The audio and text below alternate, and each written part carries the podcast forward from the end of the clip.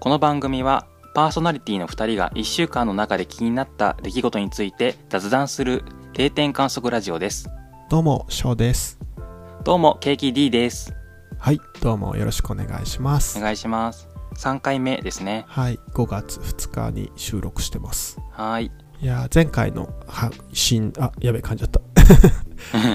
ね、前回の配信終わって、いろいろコメントもいただいてるんで、まずはそちらのハッシュタグコメントから紹介していきましょうか。はい「ハッシュタグ令和の定点観測」でいただいていますえー、まずは穏やかじゃさん1時間超えやんかかっこ聞き始めたはいはあい。りがとうございますね1時間超えちゃいましたねね、多分こ今日も超えるんじゃないかなって思ってるんでちょすっけど。とね、そうですね。盛りだくさんなので。うん。どうですかね長すぎますかねい嫌じゃなかった。ったらこのままね、たくさん喋りたいなと思うんですけど。そうですね。あの、まあ、聞く環境にもよるかなって感じだと思うんですけど、うん。仕事とかね勉強しながらだったら割と長くてもいいんかなと思うんですけどね、ね、確かに作業中聞くんだったらあんまりね、短いのが、なんか途切れ途切れに聞くよりも、ね、長いやつがいいかもしれないですうん、うね。んうんうんそれからもう一個おだじゃ穏やかじゃさんいただいてます、えーちなみに「ブリキのラビリンス」の主題歌は島崎和歌子さんのアイドル時代の曲「何かいいこときっとある」ですサブスクサービスはおろか iTunes でも iTunes と等でも販売していなくて幻の曲なんですが映画とともに楽しんでくださいあとはドラえもん映画といえば切っても切れない武田鉄矢の話もということでしたはいありがとうございますそう、あの、すいません。えー前回、このうんうんうんブリキのラビリンスについて、小田谷風さんが、あの、前回のハッシュタグでいあのおっしゃって教えてくださったんですけど、それについてちょっと間違った情報、吉川ひなのの、ああそうそうそう、えーホットミルクだっていうことを言っちゃったんですけど、えーうんうん正しくは島崎和歌子さんの曲だということでした。えーアイドルだったんですね島崎さんってうんうん、そうですね。今はうんね、とバラエティうんの女王みたいな感じですけど。そうなんあかとあれですよね、うん武田鉄矢さんもえっと声優さんが変わるまではずっとされてたのかな、あ、なんかね、17作ぐらいそうそうそうそうまではやってたんですよね。うんその、なんか曲をあ作違うわる。えっと違うえっと作者の藤子 F うん不二雄さんが原作に関わってる時まではやってたんだったっけなああ、そういうことか。ううんんうん。そうなんそうそうか作詞に関わるか、あまあ、自分の曲を提供するかみたいなそうこそうとそうで関わりが確かにね昔の映画見てると必ず武田鉄矢さんの曲が最後に流れてきますもんね。ねうん、ねこれこんな詳しい穏やかさんいなあ抜きにドラえもんの話しちゃったけどまたえねえ別の番組とかでねせっかくだから穏やかさんそのドラえもん特集とかやってほしいな、うんうんうんなんか全全部見てないのに話しちゃって申し訳なかったかも、またもっともっとありつつ教ねえてください、さて続きましてちんおじさん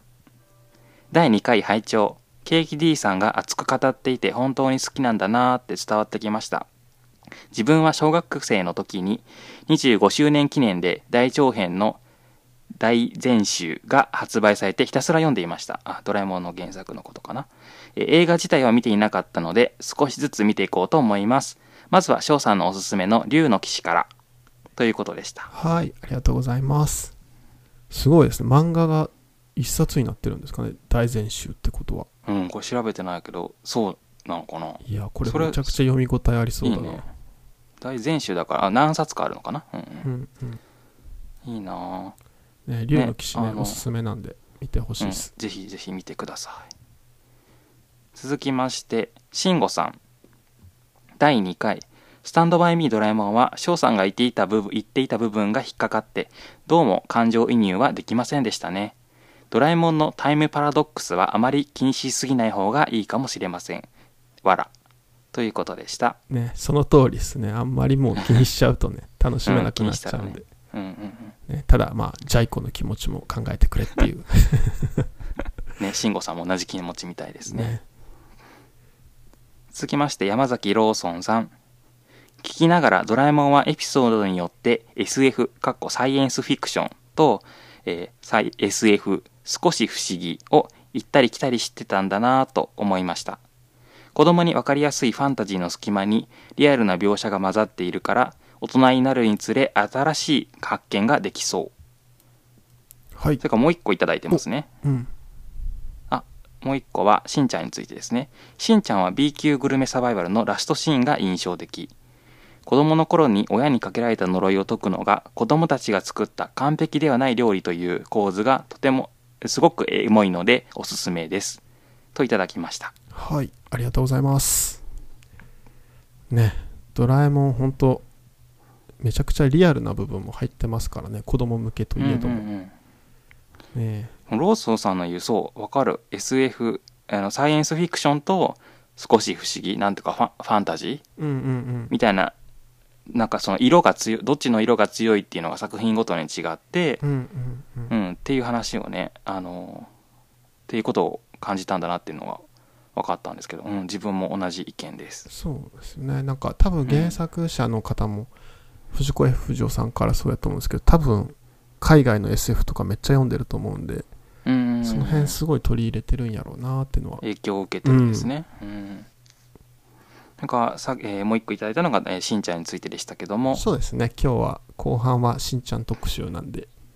うんうんぜひねそのこれについても後で、そうですねえー話しまし B 級ょうグルよメについても話しましょう。はーいえーと、もう一個最後にいただいてます。松さん、住めば都ラジオの方からいただきました。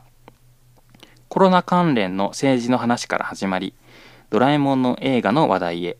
特にドラえもん映画の分析がちゃんとしてて、面白そう。改めて見てみたくなりました。とのことでした。はいありがとうございますありがとうございます。全然ちゃんとしてないですけどねちゃんとはしてない。 でもあ、でも、ううんん、翔さんの分析は確かに面白かったかも。えその、ーマジっすかえあの、なんていうの、映像からの、うん、分析。うんああああいやでもね本当今見ても全然楽しんでうんね、ぜひ見てほしいですよそうそうあそうあのなんだっけ2006年の恐竜の、恐竜のやつってあれのあれについてなんか絵がわんなんか輪郭がぐちゃぐちあゃあっそうそう作画がてねおっしゃってて、そうそうどどういうことかなと思って見たけど確かにうんわか言ってること分かりました、ね、なんかうアんニメーションもぐちゃぐちゃだし、うん絵がね全然いつもと違う本当にそうそうそうよくあれをドラえもんでやったよと思ってそうそう最後の方なんか水の中にドラえもんたちが潜ってうんうんなんかピースケが引っ張っていくシー ンうんあそこすごかったななんかもうドラえもんの形がぐにゃぐにゃになってうんそうそうそうそううんあれは確かにそういう観点から見ても面白いうん映画でしたはいじゃあえっとまずは今週気になったニュースとか、まあ、出来事っていうのを話してその後にしんちゃん行きましょうかはいそうですねどうですか、えーっとそうですね私が最近気になったのは、はいえーっと4月30日の日経新聞の記事ですねお日経えーっと PDF って何ですかっていうようなタイトルで、まあ、Twitter でもこれが流れてきてあのタイトルだけはご覧になった方もうんうんうんいるかもしれないですけど、まあ、要は、うんその緊急事態宣言とかが出て結構あの在宅勤務とかテレワークをされてる方が多いと思うんですけど、はいはいはいえー4月の末最終週最終週に入ってその請求書とか書類に反抗さなきゃいけないから出てこなくちゃいけなあいー出社しなきゃいけないっていう状況にはいなはいってる方がはい多いみたいです。でなんかあの各会社で社内のそのペーパーレスとかに取り組んでハンコとかもはあのなくしていったとしても、うんうんうんうんその取引先が、えー、とそのハンコがいるからハンコを押さなきゃいけないあるいは、えー、と家にいるのでメールで送ってください PDF で送ってくださいって言ったらえ PDF って何ですかって言われちゃうあーあそれがちょっとキャッチーな感じで紹介されてたうみたいんそうそうそうなっていうような記事があったんですけども、うんううんうんんううんん、うん、そういうことって翔さんの会社でもありますかそうですね確かにねうちも取引先の2社くらいは絶対に請求書を郵送してほしいっていう会社があってああなるほどしかもなんかうん印鑑をしてそうそうそうそうだからああ確かにそうですね他はメールで済んでるけど PDF 送ってうんやっぱそうなんだ、うんね、それを例えばね会社とかだったらもっと量あると思うしうんうんう大ん、変っすねそりゃそうまさにねうちがそういうことやってるんですよねああそれなんはか会計を、うんそうそう、うんうん、会計を担当してた人が、えっ、うんと、一人減らされて、うんうん契約さんがその分一人補充されたんですけど、うんうんうんうんうんうんと契約さんはメールを使ってはいけないっていうルールがあって、ああ保守義務的なセキュそリう、ティ情報の、うんうんそうそうそう、まあ、個人情報をかなり扱うところなあのあーで、はいはいしょうがないんですけど、だからファックスでいろんな発注とかをするようになって、うんうんうんファックス結フ構、そう、ファックスって使ったことありますか、ァックスは小学生の頃に使ったことあります、ね、これあります、はいうん。バンバンファックスを毎日送ってて、ああそう、あとね、一太郎。一太郎このこの記事とは直接関係ないんですけど、はいはい一太郎で文章を送ってくるんですよね。一太郎って拡張子何になるんですかドッえっとね、JT、JTB か な ?JTD かな JTD 見たことない人も多いかもしれないんですけあー見どた、ことないですねそう、お役所はね、なんか、昔、一太郎を導入してから、はいはいそのいろんな書式とかが一太郎で作ってあるんですよね。ああそっかフォーマットがもうそれで作っちゃってるんだ文章ファイルなんですけど、そう。んんうんでね、あの、ワードと互換性が全然ないというか、うんうんうんあの、一太郎のワードに変換できる機能もあるんですけど、はい表の作り方とかがち違っていて、全然違うんだよね。あだから、その、崩れちゃうわけですよ。あなるほでどね、あらゆる文章が一太郎でもともと作ってあるから、はいはいで、ま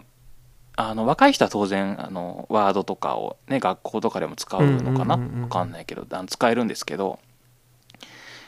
で、まあ、ちょっとずつ直してくれたり、新しい文章はワードで作ってくれたり、まあもちろん PDF も使えたりするんですけど、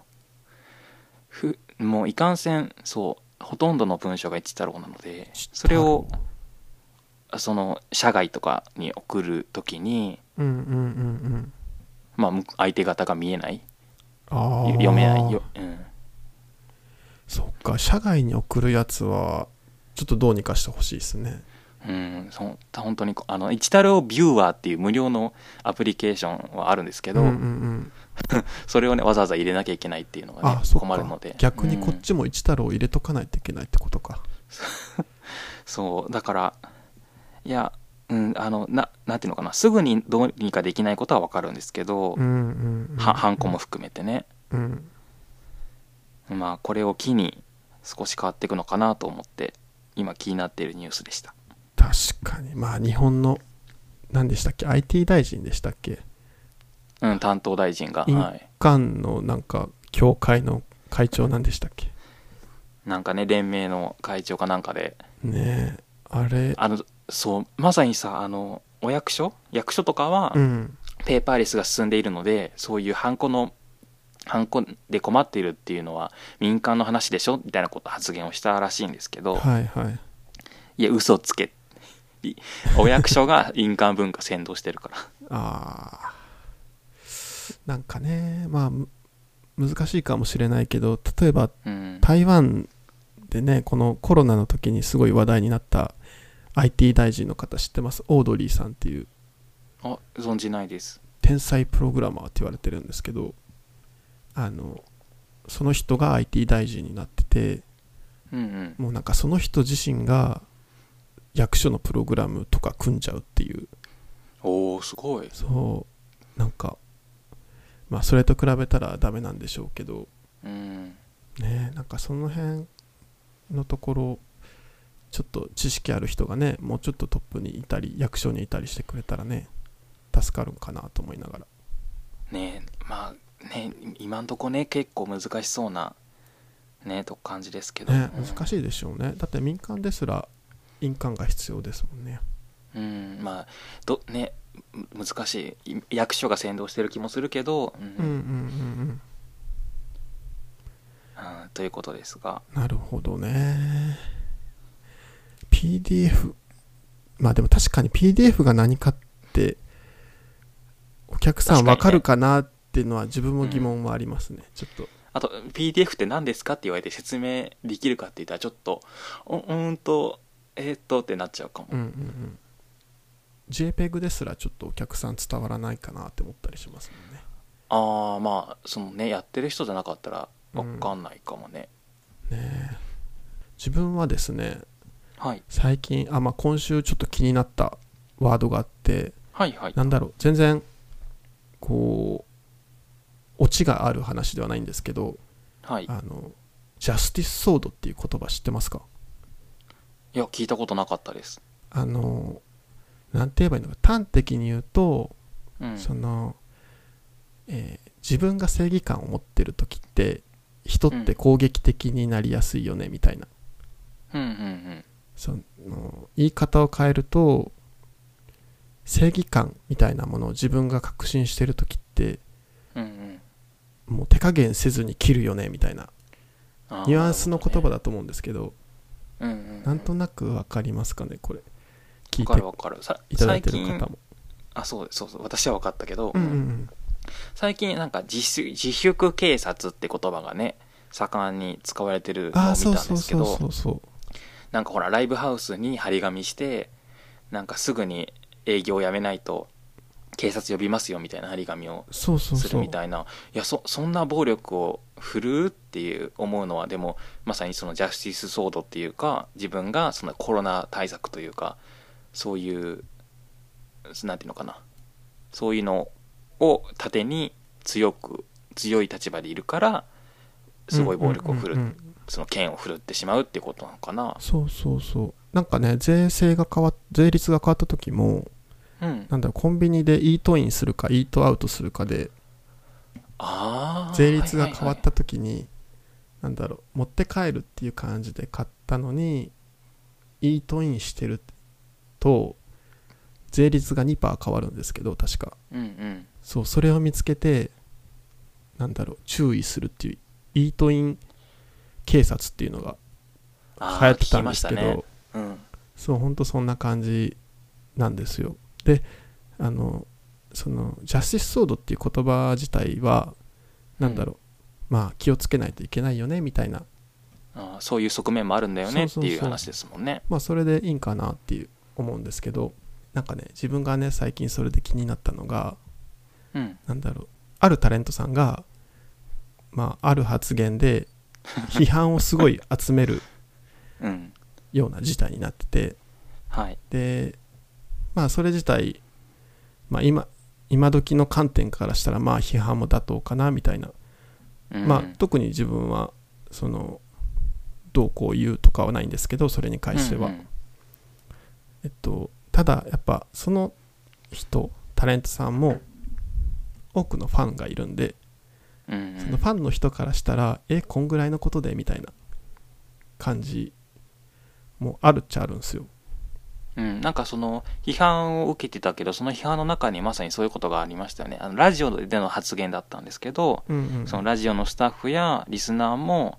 その甘やかしてるというか、うんうんうんうん、批判その彼その人の発言について批判的に取ってないのが問題だっていうような発言もありましたよね。うんうんうんでねなんか自分気になったのは、うん、その批判をしてる人を批判するっていう文脈の中でジャスティス騒動っていう言葉を使ってるっていうのを見つけたんですよへえなんだろうそのさっき話したみたいにジャスティス騒動ってなんなんて言えばいいのかなまあ一見するとちょっと冷静さを失ってるというかうん自分が正しいってなってるからもう手加減なしでいくみたいなのでちょっとうんうん落ち着かんといけん状況っていうかそういうなんかあんまいい状況じゃないじゃないですか多分うんうんでその批判してる人に対してジャスティスソードを振りかざしてるっていうレッテルを貼るとその人のディスブランディングになるんですよねうーんそのこの落ち着いてない人の批判は聞く必要ないんじゃねみたいなうんうんなんとなくこれちょっと言い方が難しいけどいやわかるけどうんううんうんんうん、でなんだろう批判に対して批判で答えるその批判の内容に答えるんじゃなくてもう批判してるそのこと自体を無効化するみたいな文脈で、うんうんそのレッテル貼りするっていうのはうんなんかめっちゃ気になったっていうかまあでも言ったら今のなんか日本の空気みたいなのをすごくよく表してるなと思って、うん、気になった次第なんですけどねまあ、そう両方がねそうですよね両方起きてることですそうよそうねそうそうでなんかこういう時になんかどういう態度を取ったらいいいいんやろうっていうのをねちょっと考えてましたね、うん今週、うん、まあそうジャスティスソードうん叩きすぎはもちろん良くなそういそうそうですけどしねつこうぜうっんてなりますよね、ただその内容がその妥当かどうかとは、まあ、直接関係ないからねうんそれでうんうん聞くなんだろうなじゃむちゃくちゃに叩いてる人の言ってることにも一理はある場合もあるから、うんうんうんうんうんそこをねさらにもう一歩引いてみなきゃいけないっていう世の中なんですかね。そうなんですよねもちろんねなんかうーんただそのね、まあ、ファンの人とかうんもありますしその批判されてる対象好きな時どうしてもあると思うんですようんでそのかばいたくなる気持ちもすごいわかるしうんなんかそこ難しいなと思って自分で言うとねあの松本人志さんとかってはい、ワイドショー出始めて結構炎上したりしてるじゃないですかあーワイドなショー、うんそうそうそう出てますよね。ううんんうんそうワイドショー始めてから結構持論でね価値観っていうのでよく批判されたりするんですけどうんうんなんだろうそうその批判の内容自分的にすっごいわかるんですけどうんもう小学校からずっと松本人志を見て育ってきたからうんうん今更嫌いになれないっていうのもあってああそうなん だそうそうそうただなんかそのうんそういうのってあるなと思ってその間違ってるって思うことと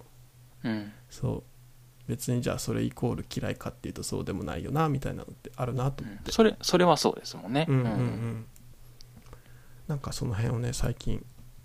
その一件で考えましたねうんうんなかなか分かりにくい話をして申し訳ないですけど、うんまあでもそうそのタレントさんのうんうんうんファンの方もね、そのとタレントさんの発言が正しいと思ってるわけじゃきっとないあそうだと思いますよ多分違うと思う、そのなんていうの、うん、なんていうんだろううんその多分保留に言葉が出てこない保留にできるんでしょうね、そのそれはダメだと思うけど別うにんちょっと、ううん、そこまで言わんでよくないっていうそうそうそ特例ができるっていうかうねちょっとちち水をかけてるというかね沈下しようとしてるっていううんうんだけだろうから、うんうんうんうんまあ、そういう側面もあるよなっていう、そうそうそうそうっ すね難しいですよね、うん、確かにこれちょっとあのオチがないっていうかねそうそうそう確かそうにき執着できないけど、うんうんそれについては確かに今後もちゃんと自分の中で考えていきたいなと思いましたそうはいじゃあ「クレヨンしんちゃん」いきますかはいそクレヨンしんちゃんの話にしましょねで先週ドラえもんの話して今週が「クレヨンしんちゃん」っていうことで、うそうですねあの家の中にいる時間が皆さん長いだろうからその、うんサブスクリプションとかでその動画配信サービスとかで見られるものを、えー皆さんにちょっと改めて紹介してちょっと家の中で楽しんでほしいなっていうような考えでやってますはい。でね、なんかドラえもんと同じく国民的であり、なんだろう、子供向けでありながら大人も楽しめるっていうところで、クレヨンしんちゃんなんですけど、どうしましょうかまた前回みたいに1個ずつ言っていきますか。そうしましょう。じゃあまず翔さんから1個おあすすめを教えてください。じゃあ自分はですね、あの、公開日が昔から順番に言っていこうかなと思います。はい。で、え1つ目が97年のうん。公開の暗黒たまたま大追跡ですねうん。もうねこれはね何て言うんだろうな何作目だったかな5作目ぐらいだと思うんですけどうん。もう最高傑作できてますねここでうん。そうか も。そうかも。もうね多分ね97年以降のねアニメ作品はね全部ねたまたまのね影響下にあると言ってもねうん。それは言い過ぎだと思う けど、うん、本当に面白いよねこれなんだろうねどこを見てもうん。無駄がないっていうかうん。どのタイミングから見始めても面白いっていうかああそれはそうかもなんだろうすす全てにおいて完璧な気がするうーん褒めすぎかないや多分うなずく方は多いと思ううんなんだろうめちゃくちゃまあしんちゃんって基本ギャグ映画なんで、それゆえになんか映画作品って極度な緊張感みたいなのが出る時があってなんて言うんだろうめっちゃ怖いシーンっていうんですかね怖いっていうか、ああははうん、シリアスなシーンっていいうそうのかでなすよねうんう、うんんでそのなんて言うんだメリハリもすごいしうん、えっと、一応どんなあらすじかだけ言うとなんだろうジャークっていうすごくねジャークな まあ名前の通り邪悪ななんなんなんですかねあれ悪魔っていうんかなまあうん、魔人魔人か、まあ、人間ではないものみたいなのがいてそれが過去に封印されてるんですけどその封印を解くアイテムみたいなものの一つの玉があるんですけど、まあ、ビー玉みたいなやつがあってうんうんそれを、まあ、しんちゃんが偶然拾っちゃって家に持って帰るんだけどひまわりが食べちゃうっていううんでその封印を守りたい人たちとその封印を解きたいっていう人たちにの争いに巻き込まれていくっていう話なんですけどうんうんねもうあんま何も言うことないぐらい面白いっていう かえー、あれね怖かったあのビー玉飲む瞬間めっちゃ怖かったな最近見返した時にあーちょっとね窒息目を離したう瞬ん間、ね、怖い怖い怖いと思って窒息しちゃうよと思って あのどういうシーンが好きでしたかあのーそうだなでもやっぱラストかなラストラストにもうたた敵と戦うみたいなシーンでうんうんなんかビルの上みたいなとこで戦うんですけどうんうんあそこがすごい好きだったな夜から戦いが始まってあそうそうそう終わる頃には朝方になっててめちゃくちゃ光が綺麗っていうかう、んうんうんうん、であとなんだろう夜景あれ多分東京だと思うんですけど、うんうん、夜景の東京もかっこよかったし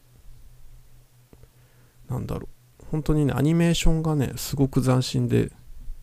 うん多分見ると「おお」って言っちゃうと思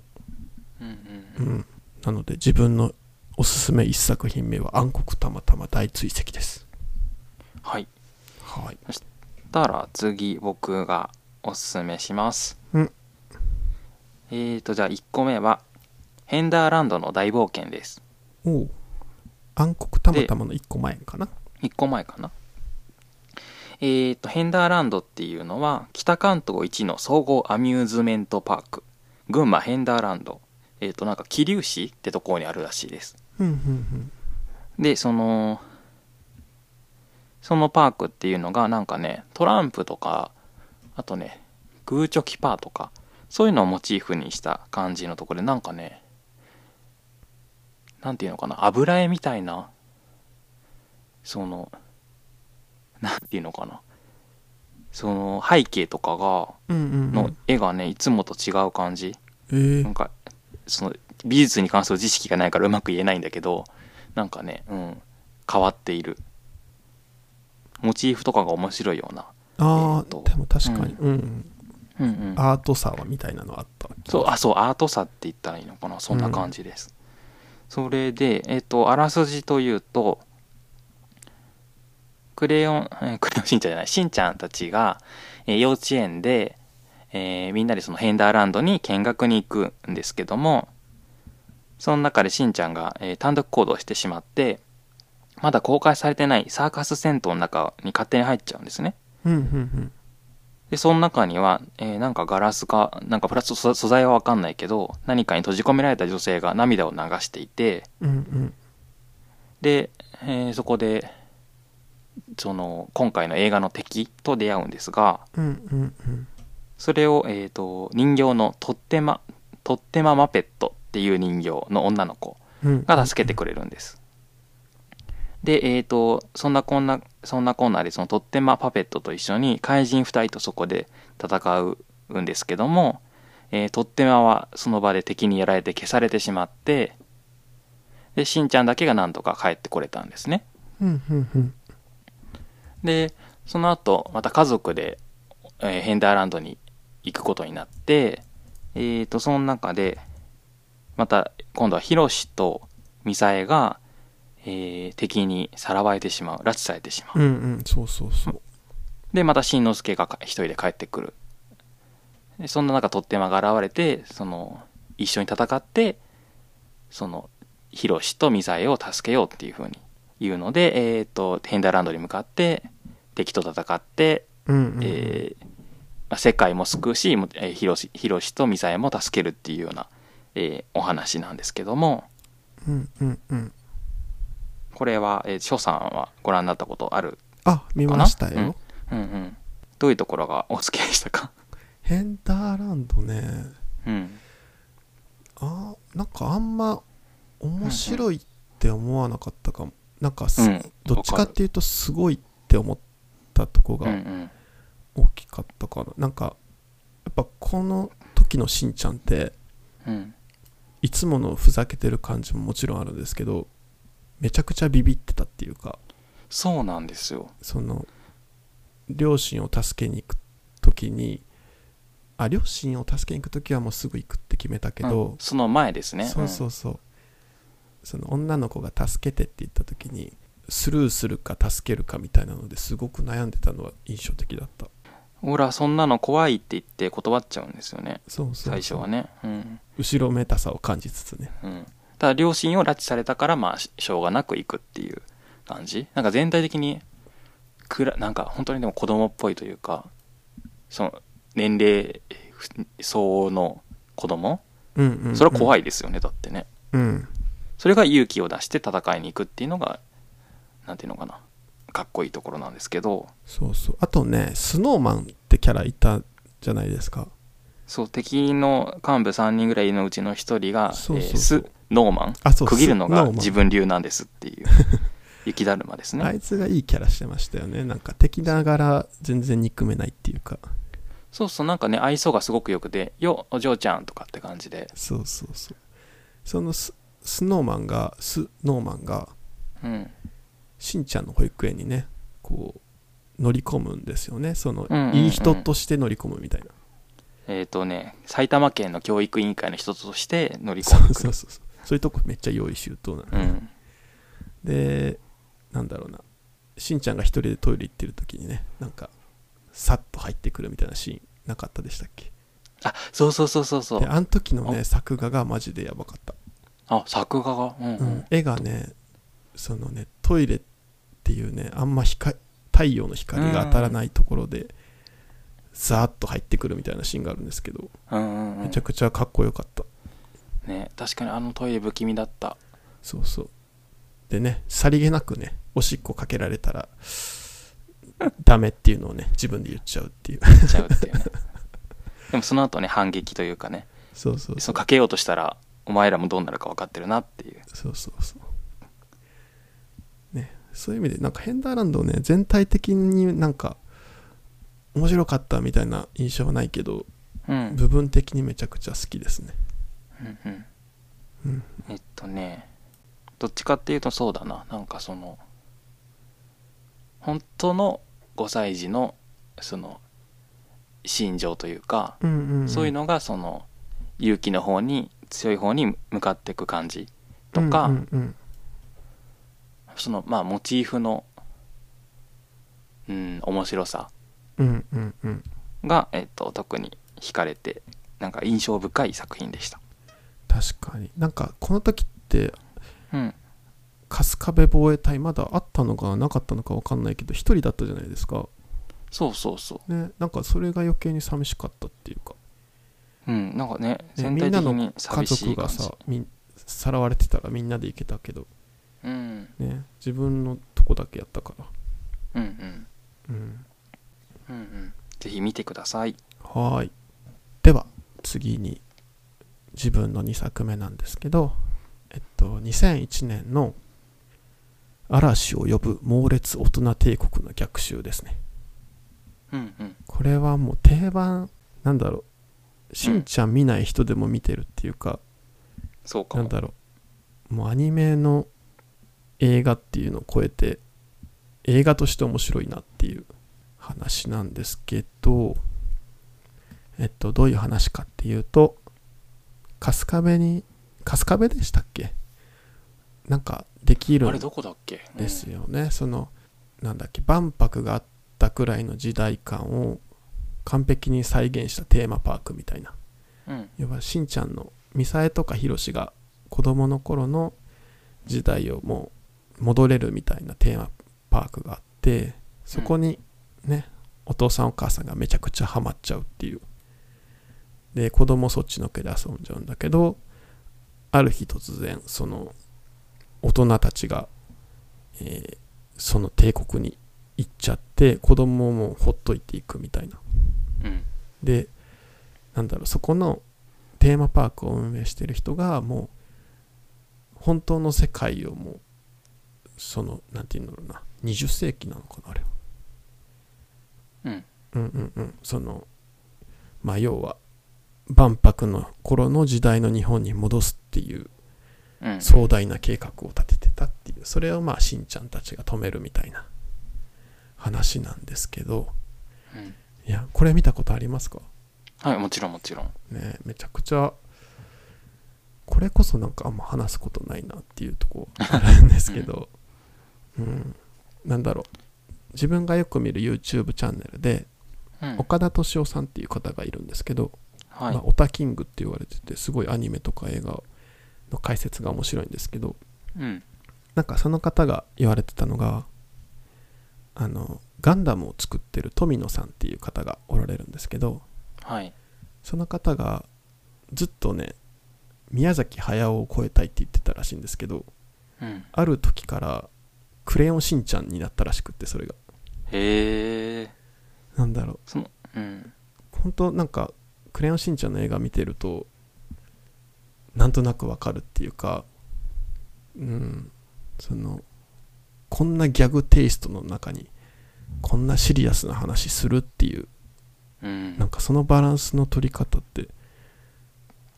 なんかとんでもないんじゃないかなって思って改めて、うんうんうんうんうまいですよねバランスの取り方がねそうでねやっぱ、まあ、この作品で言うとどこなんだろううんまあ面白いさの一つとしてはヒロシの目線でも見れるっていうところかなと思って、うそんのしんちゃんじゃなくてうんでやっぱドラえもんと違うのって「クレヨンしんちゃん」ってちゃんと大人が出てくるっていうかうん家族のね話とかがあるのでそうそう、多分ねドラえもんってもう小学生だからどっちかっていうと大人うざいっていう方向に行っちゃってるからうんうんもう全然家族出てこないけど、ね、しんちゃんまだ保育園児やしもうファミリーって感じですよねうんでそうそのさっきの岡田さんもこの大人帝国の話しててなんか一個面白い話されてたんですけどうんうんあのヒロシの回想シーンっていうのがあって多分この映画の中でもすごく見どころの一つだと思うんですけどうんうんなんだろうセリフもなしに音楽とアニメだけでヒロシの一生を遡っていくみたいなうんシーンがあるんですけどあそこをどう見るかみたいな話があってうんなんだろう自分はなんだえっ、と過去の懐かしさに浸れててもうずっと浸ってたいって思ってたけどでも今も大事だよなみたいなっていうのを思い出してなんていうのかな自分のその愚かさとか恥ずかしさっていうのとうんああでも過去っていいよなっていうのが半々くらいあってうん最後その階層から泣きながら目を覚ますみたいなっていう風に捉えてたんですよ、そそういうシーンだと思いますようんただ岡田さん的にはそれは違うとあのシーンはえっとヒロシはやっぱりえっと昔っていうのに恋焦がれてるとだから目を覚めた時にもし今が大事やっていうあのことを伝えたいのであればうんしんちゃんをギュッと抱きしめながら泣くっていう動きになるだろうとうーんうんうんでもなんかあのシーンってそのそうはなってないんですよねうんうんでああなんかそういう見方もできるんやって思ったらなんだろうまた別の見方ができるんかなっていううんところかな、やっぱね冷めたばっかりだからうん惜しい気持ちはきっとね、あ残っているっていうのはそうでしょうね、うーん確かにねなんか自分もだって90年代くらいのテーマパークみたいなのあったら行きたいですもんねうん、おおー、うんうん、なんだろうビーダーマンとか ななんかあったかなミニ四駆とかうんううんんうんそういう戻りたい、うん、あったらちょっと行ってみたいなって思いますもんね帰ってこれますかねじゃ帰ってこれるかなケーキさん帰ってこれると思いますああんまりでも自分あれかもまだ時代そんなに時代にあーそっかケーキさん戻りたいってほどは若いか執着はないかうんも、うん若いというかあんまりうんなるほど確かにねそういう意味ではね4 30代40代とかに響くようなそうかも感じうなのん、なんかやっぱ子供を持つとある程度ねなんていうのかな自由がないっていうと語弊があるけど、うんうんうんやっぱりこのじ、まあ、昔に戻るっていうのもそうだけど子供に戻りたいっていううんのもあるじゃないですか、あの作品の中ではうんうんうんうんなんかまだ子供なんだなと思って自分は今そうやって話してると、ああなるほどうねん、だからまだ戻りたいってほどではないのかなだから、うん、大人世代本当のしんちゃんを見せてる子供の親世代が見たら、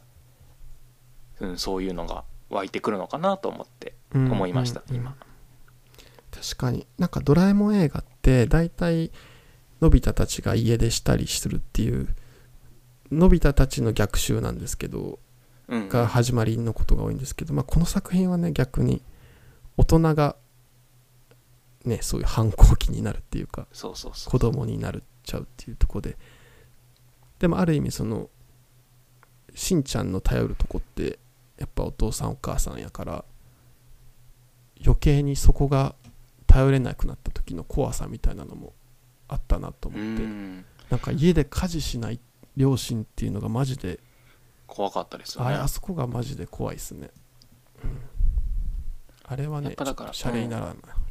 そうかもだから普段うんそれこそ子供の時に初めて見たんですけど、うんうんその時はだから両親にそういう権利があるっていうふうに自分だから思ってなかったから怖かったかもうんうんうんうんそうそうそう今見るとだってそれはねそういう日もあるよって思う思えるけどうんうんうん子供の頃は本当に怖くってえ大人だから働くの当たり前まあしんちゃんもそういうような発言してるけどそうそうそうそう働くのが当たり前でしょとかって思ってたのに気づいて今ちょっとゾッとしたけど、うんうんうんうん、いやいや本当ねあれは本当いい映画だなと思いますね、うんうんはい以上ですはい。じゃあ、えー、と私の2個目は2002年の「嵐を呼ぶあっぱれ戦国大合戦」です。おおこれはご覧になったことはありますかありますよあやっぱり。これはどうですか面白かったですかこれはうん、あんまりうーんなんか意外の方が強くって意外うん。面白いっていうよりはうん。意外やなっていうのとあと、うんうん。でもすごくいい作品だとは思った記 憶があるうんはい。えっ、と、まずじゃあ、あらすじからですが、えっ、と、ある日、庭を、えっ、と、白、犬が掘っちゃう、えーと庭、穴を掘っちゃうんですけども、その中から自分が書いたと思われる手紙が出てきます。うんうんで、あれどうだったかななんか、手紙を読んでて、はっと気づいたら、もうそこは戦国時代、うんうんうんうん天正2年の世の中に、えーしんちゃんはいましたそこでえっ、と、まあ、お侍さん又兵衛っていう人と、うんえうんーうんそこの、えー領主の、えーとお姫様蓮姫蓮ちゃんと出会いますうんで、えー、ともちろん現実世界現実世界というか現代の中では、えー、とミサイドヒロシが、えー、としんのすけがいないってことに気づいて、えーわたわたするんですけども、えっ、と、家の中に、あの、これね、これ、すごい立派だなと思ったんだけど、家の中にその年表がある本があって、うんうんうんそれがね、えらい、ちゃんと本読む人なんだなと思ったんだけど、そおうの、それを、ヒロシが調べると、その、天正2年っていう手紙に書いてあった年は、実際に過去にある。うんうんそれ、新之助が、まあ、多分知ってるわけないのに、そんなことが書いてあるから、本当に、天正2年に行っちゃったんじゃないかと思う。そうそでうもそうそうそう、もう一個ね、すごいと思ったのが、この後、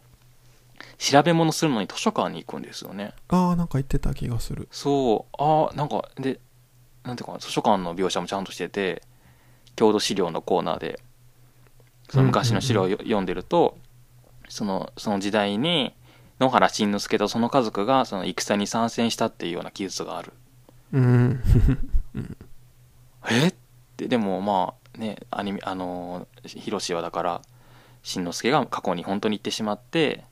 で自分も多分行けるってことが分かったんですよね。うんうんうんで、えー取り乱すミサイルと一緒にいろんな荷物を詰め込んだ車で、えっ、と、穴の上に車を頑張って持ってって、 うんうんで、過去に行く。で、その時代で、あの、実際に、その、戦が、大きな戦が起きるんですけども、うんうんそこに、えー家族も巻き込まれていくっていうようなお話でしたうんうんそうだった気がする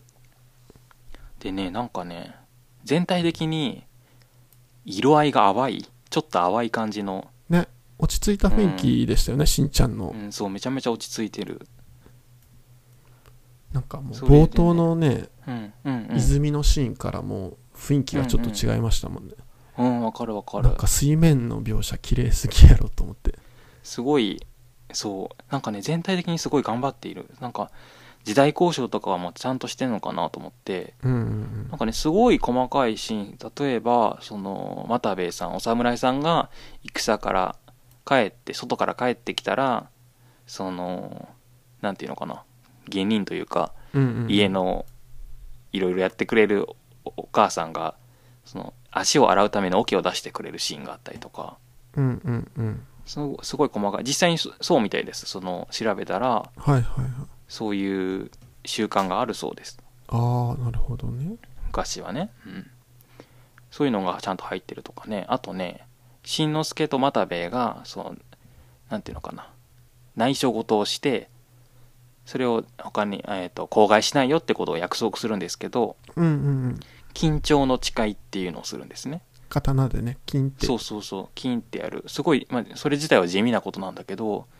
それもちゃんと時代交渉に沿っておお描いている、うん、うんうんあとねえねうんそうそう好きなのがねはえっ、とねいく大きな戦が起きる時にうん敵はいはがいはいまずね、あのそのこっち側のえっ、としんのすけたちがいる側のうんうんうん領地の、えーだから城の周りの畑を刀でこう荒らすうんうんうん小麦の方を刈っていくんですね、うんうんうんなんかそのえまあだからし四季を失わせるとか、まあ、し小麦をもうすぐで収穫できる時期だったって言ってたのでうんうんでうん埼玉県だとテンション下がりますねそうそうそう、テンション下げるっていう作戦。それもね、なんか、じそのじ時代交渉的には正しいことなんだそうです。えで、調べてみたら、えっとはいはい埼玉県のホームページに、あの、小麦の作況、えっと、生育状況を報告するホームページがあるんですけーど、はいはいそれそれを見ると、埼玉県だと、だいたい4月の12日ぐらいにほ小麦の方が出て、うんうんうんで、5月の末から6月の初めぐらいに収穫期が来るそうなんですね。うんうんうんで、あのもう一つ別のシーンで拳の花白い花がポトッポトッと落ちて敵が攻めてくるっていうことを予兆するっていうシーンが印象的なんですけど、はいはいその花っていうのの開花期が3月から5月だそうでえー、じゃあだからそうちゃん、あのちゃんとなんていうのかなそういうところも細かく決めてるでだから5月の中頃初めから中頃ぐらいなぐらいなのかなうんうんうんうんっていうのをちゃんと決めてるっていうのが、うんうん、調べてみて、なんていうのかな、感心したというか、なるほどね面白いですよねなんかあのしんちゃんが迷い込んだ領地の領主さんですかねうん、一番偉い人もすごい物分かりがよくって、そうん、あれがねなんかめっちゃ頑固な人とかやったら鬱陶しいなと思ったんですけどう、ね、まあ、んあのある程度話を分かりやすくするためにんそうしちゃったのかなとは思うけど、うんでもこれエンディングがなんかねうん。気に食わない。ちゃ意意外やったっていうかああ、はいはいはい。あえまあ、うん。あ予想だにしてなかったっつうか、うん、だからまあ、でもね、その後自分でベラベラ説明するのがちょっと嫌だなと思ったんだけど、うん、説明してましたよね、その理由について。結局だから、うんその、しんのすけが来たことで、えっ、と、こうなる予定だったことが変わっちゃったんだけど、うんうんまあ、最終的にそれが元に戻ることで、しんのすけたちが元の時代に戻れるっていう説明をするんですけど、うんまあ、それなんか、口で死ぬ、あ、言っちゃった。えーと口でね、説明しなくてよかったかなとはちょっと思いましたが、 うんうんうんねあんな明確に死を描く作品っていうのはどうなんだろうしんちゃん映画の中でも珍しいんじゃないかなと思うけど、うんあの本当に戦の中でバンバンそうそうそう倒れていったりしてたから、命をね失失っていく人が出てって、ねこれってなんか実写でも映画化されたんでしたっけえあそれは知らなかったなんかねうん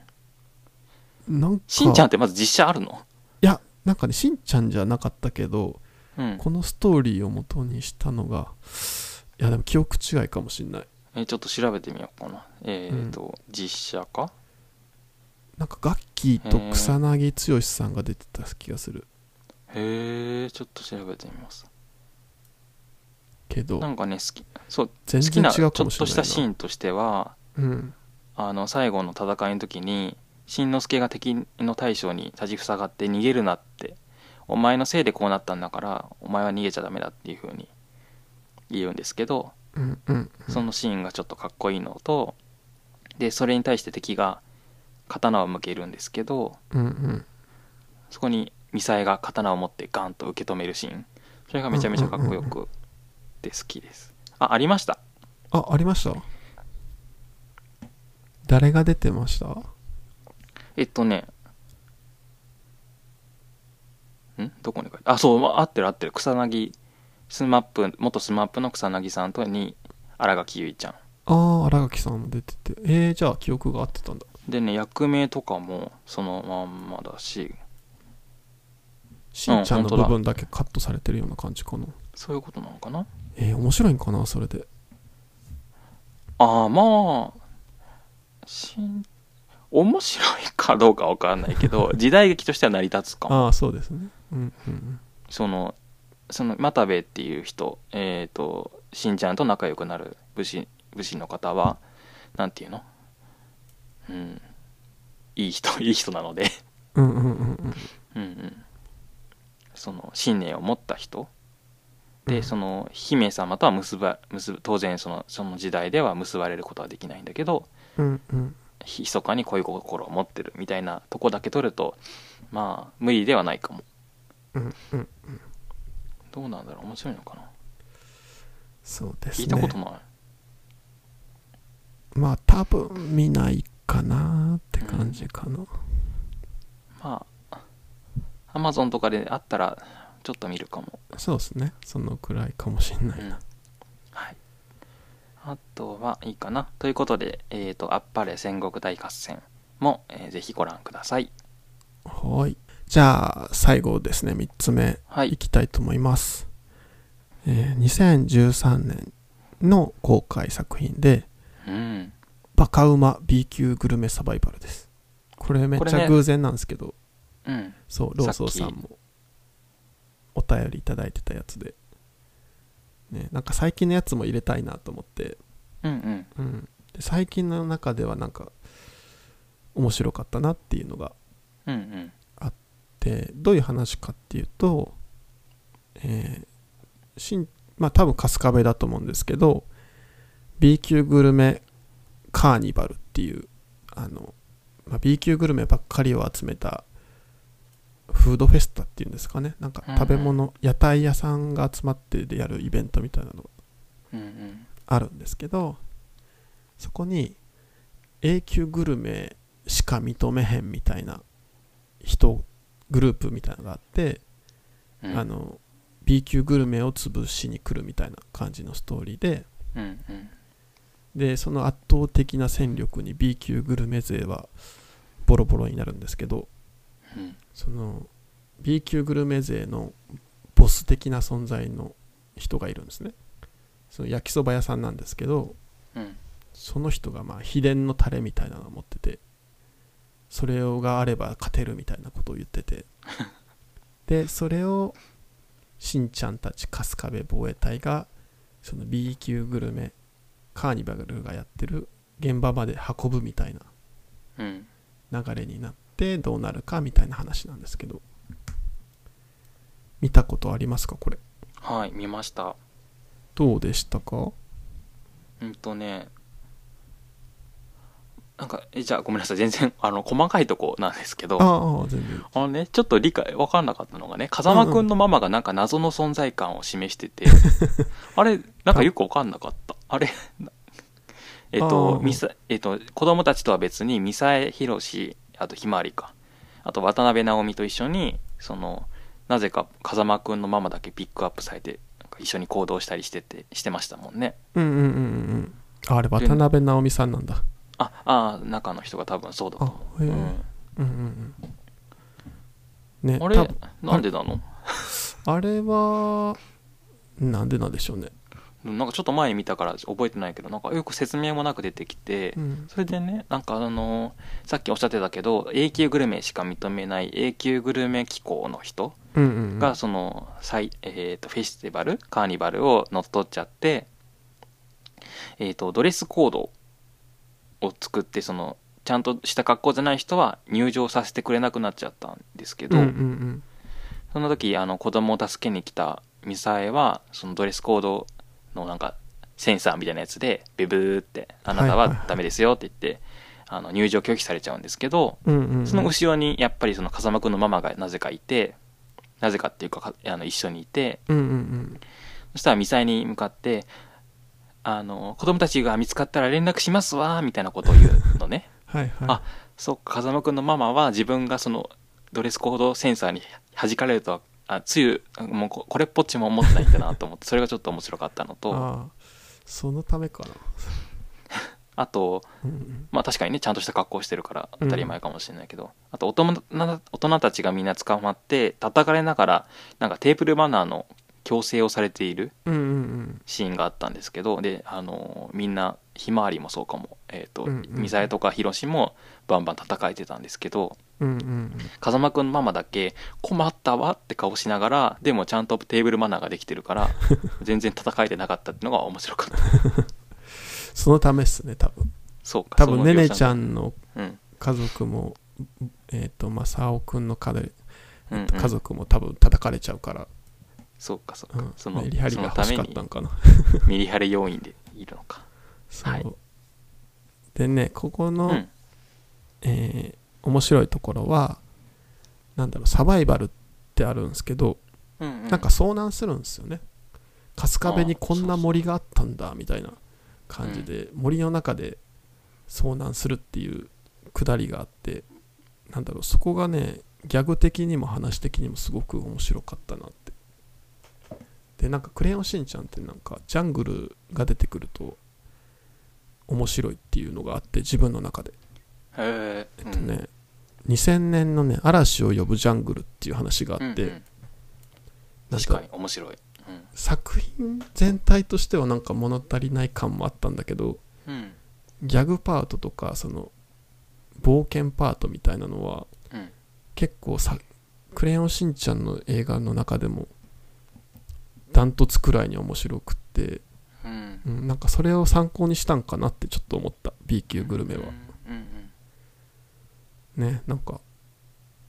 なんだろう普段結構仲いいけどガチで喧嘩してたりしてたしうんうん正雄くんがクッキー1枚持ってるのをなんかみんなに隠すってのも あのくだりも正雄くんらしくて面白かったな、うんうんうん、最後にね出しちゃ出してくれるっていうのもねでしんちゃんめっちゃ性格悪って思ったけどあのシーン、 うん、でもね最近の中では結構面白いなって思ったうんうん確かに映画なんでそう。でね、この敵キャラがね、毒親に育てられちゃって、ああローソンさんもね言ってましたねそううん。親が永久グルメしか認めないから、うん、うんその敵キャラは本当は、ね、焼きそば食べたいんだけど、もうそんなものはダメだみたいな感じで育てられちゃっうたんうんね、でもねちょっとどっかで絶対美味しいやろみたいな思ってるとこもあってうんねそもそもね美味しいと思う美味しそうだなと思って近づいたところにダメだって言われただけだから、うん、そう美味しいことはね分かってたからこそのうんうんそのつ B 級グルメへの付け狙い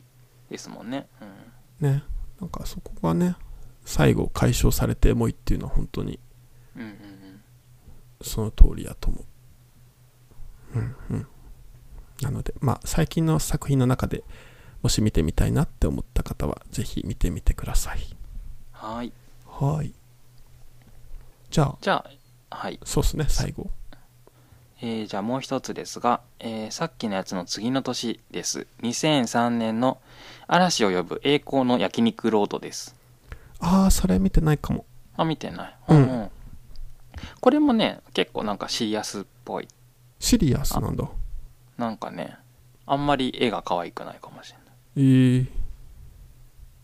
えっとじゃあまずあらすじからなんですけどはいえっと何ヶ月間も、えー切り詰めてけあの家計を切り詰めて今日は超高級焼肉っていう時に家に変なおじさんが入ってきて、はいはいなんか逃げてくるんですねでそれをさらに追いかけてくる変なおじさんが入ってきてうんうんうんなんやかんやでその巻き込まれてしまい野原一家も連行されそうになっちゃうその追いかけた人に追いかけてきた人にうんうん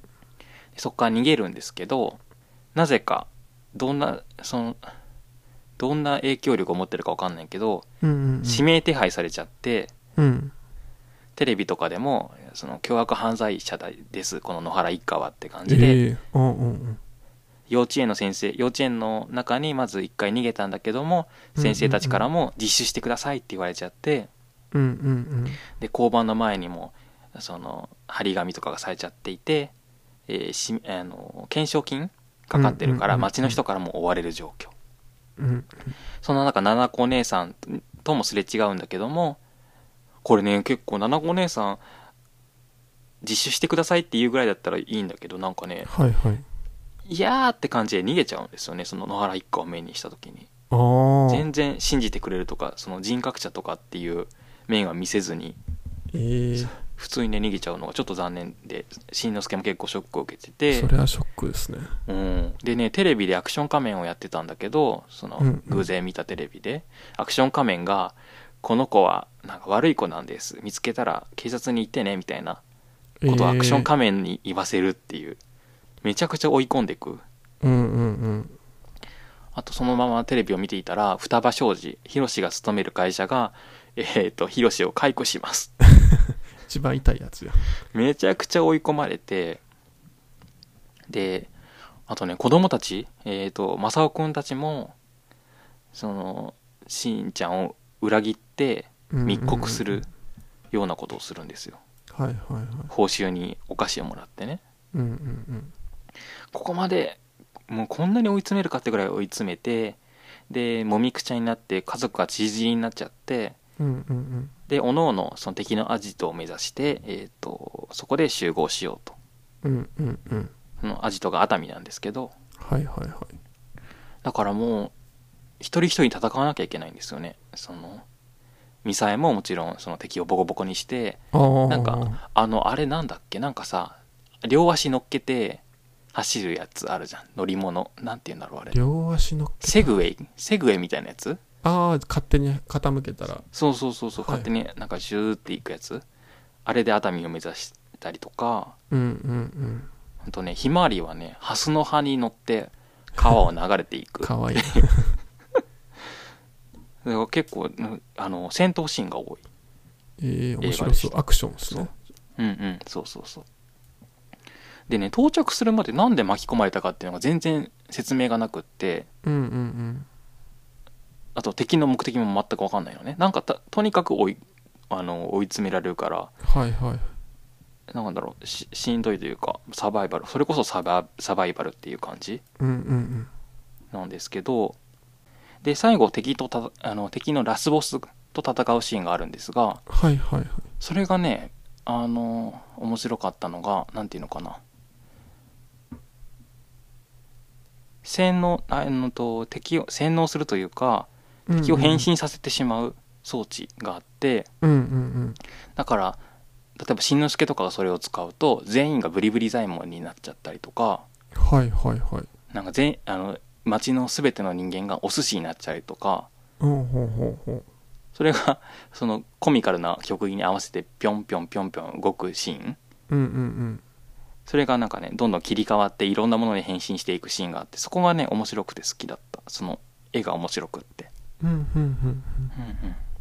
えーこれはあれですかね最後焼肉を食べるみたいな感じなんですかねそうなんです結局もともと焼肉が食べたくて彼らは戦っていたのでうん、家に帰るために、うんさラストシーンが焼肉のシーンえ敵キャラはあれなんですかなんか焼肉に関係あったり全く関係なくってえー ただ邪魔してるだけみたそいうな温泉地の温泉地の経営者の方なんですけどなん だそれそのまあね偶然巻き込まれちゃったっていうだけなのああですかなるほどねそっかそれものすごい事件だけどもモチベーションが焼肉っていうくだらなさみたいな、くだらなさうんいいなだからなんていうのかなあの面白さ楽しさっていうのはちょっと抑えめ結構シリアスな、うーんうん、結構敵がなんかほん本当に攻めてくるっていう感じ、うん話聞いてたらすごい海外ドラマっぽいなって思ったそのああそっかなんだろうメディアとか操作してなんだアろわうかるわかるその指名手配してっていうのがなんかプリズンブレイクとか、う、うんん海外ドラマかよって思った本当にうんなんていうのかなちょあっとれ毛色が違うかもあれかうんな、クレヨンしんちゃんの参考にしてるんですかね海外ドラマ逆にね向こう側がねそうそうそういや最近思ったんですよねワイルドスピードの一番新しいスーパーコンポってやつがプライムで見れるんですけどはいあれは多分ね暗黒たまたまを参考にしてますねえー、 どういうシーンがどういうシーンがえーっと助けをも求めにしばらく帰ってない実家に帰るっていううーんああなるほどそうそうそうで「母さん」っつってそしたらその里の人たちがダーって仲間に来てくれるみたいなへえああそそれはあれだね暗黒たまたまの方でそうすねそうそうそのくだりがあるんで、うんへえそっかはじゃあ参考に絶対してるわい、そうですねということで、えーとや栄光の焼肉ロードもちょっと毛色が違うんですけどご覧くださいそうそうなんかね映画のランキングみたいなの見てて、クレヨンしんちゃんの映画はうんこの焼肉ロードが結構う順位高かったから見ようあとそう思なってながのうらん見れてなかったんですけど、えー面白そうだなうんうんうんということでそれぞれ3つずつご紹介しましたはいねぜひ皆さんの好きな作品もあればコメントとかで教えてもらえたら嬉しいんですが今年はあれなのかなあるのかなチェックしてなかったねあるんですかねね多分毎年やってるからあるはずなんですがちょっとコロナとかもあるんでうん公開が遅れたりとかねあるかもうんじゃあまあ2週続けてアニメの話ができたんでまた来週からね新しい企画考えていきましょうはいそうですねお楽しみにはいでは今日はこの辺りで終わりましょうはいえーとこの番組への感想など「ハッシュタグ令和の定定観測」「令和の」はひらがななんですけどそれをつけて教えてくださいはいそれであのあれかなちょっと一つ言いたいのはうん翔さんと僕は割となんだろうな政治的思想が似てるなと思っていたんですけど、うん思っているんですけどうんなので、多分聞いてる人からしたら、まあ、そもそもあまりそのそういう話聞きたくないなとかと思う人もいるかもしれないし、あとはまあ、なんか意見が違うなって思う方もいらっしゃると思うので、うんですが、全然そういう話も聞きたいので、ななんか全然私たちが言ってることが違うな、おかしいなと思ったら、そういう意見もあのつけてくれたらいいなと私は思っていますので、うん、そうぜでひすそういね。うか、うん、そういう方も聞いてください。はーい。じゃあ今日はこの辺りで、どうもありがとうございました。ありがとうございました。 You know, man. You know, man. You know, man.